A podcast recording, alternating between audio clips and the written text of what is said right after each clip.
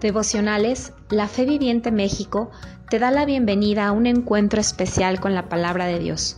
Prepárate para escucharlo. Hola, muy buenos días, Roberto Carrera. E Iris Camela de este lado, muy contentos de saludarles. Continuamos esta semana con Eliseo, el hombre de la doble porción. ¿Y cuál es el precio de la doble unción? El precio de la doble unción es creerle a Dios. Mira, hemos estado platicando acerca del rey Ocosías. Tú sabes que él eh, sufrió este accidente y lo que él hizo no fue creerle a Dios. Lo que él hizo fue mandar a sus mensajeros a preguntar a los dioses, a los dioses de otras culturas, a dioses ajenos y paganos, si él iba a poder estar bien. Y creo que muchas veces lo hemos hecho de la misma manera nosotros. Hemos estado buscando respuestas, hemos estado buscando eh, consuelo, ayuda, socorro en otros lados que no son Dios.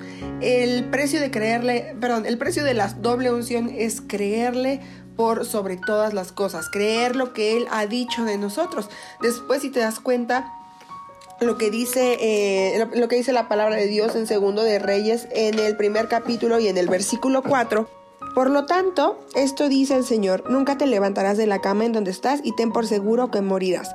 Entonces Elías fue a transmitirles el mensaje. Debemos recordar que Dios siempre tiene la última palabra, que Él es el que tiene nuestra vida en sus manos y no cualquier otra cosa en la que podamos estar buscando consuelo.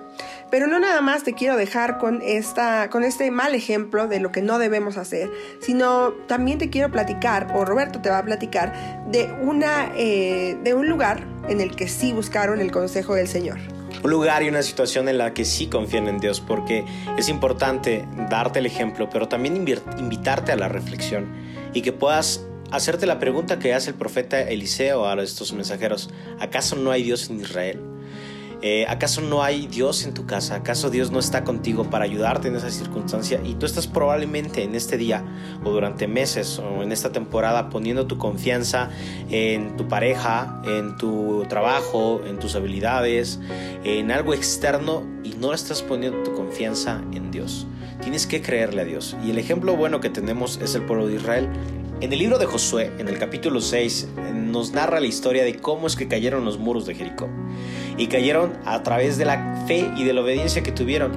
Y la fe empezó con los dos mensajeros que dijeron, esta tierra es la que Dios nos entregó, esta tierra es la que Dios nos dio. Entonces, desde ahí hay fe, desde creer algo que nadie más veía.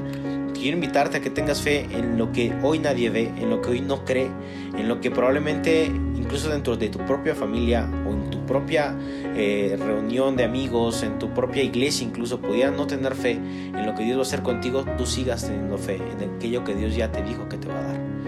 Eh, y no solamente eso, ellos fueron obedientes.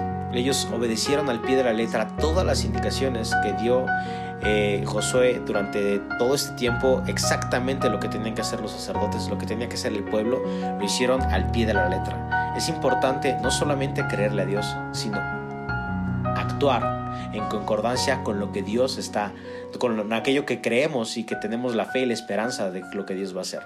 Entonces quiero invitarte a que leas este, este, esta historia en el capítulo 6, pero sobre todo que reflexiones. Probablemente hoy estás poniendo tu esperanza y tu fe fuera, cuando necesitas ponerla dentro de Dios y que Dios pueda sanar y restaurar y restituir todo aquello que hoy probablemente estás necesitando. Porque necesitas buscar a Dios y que Él sacie tu espíritu, que Él transforme tu cuerpo, transforme todas las áreas de tu vida solamente a través de la búsqueda de Él.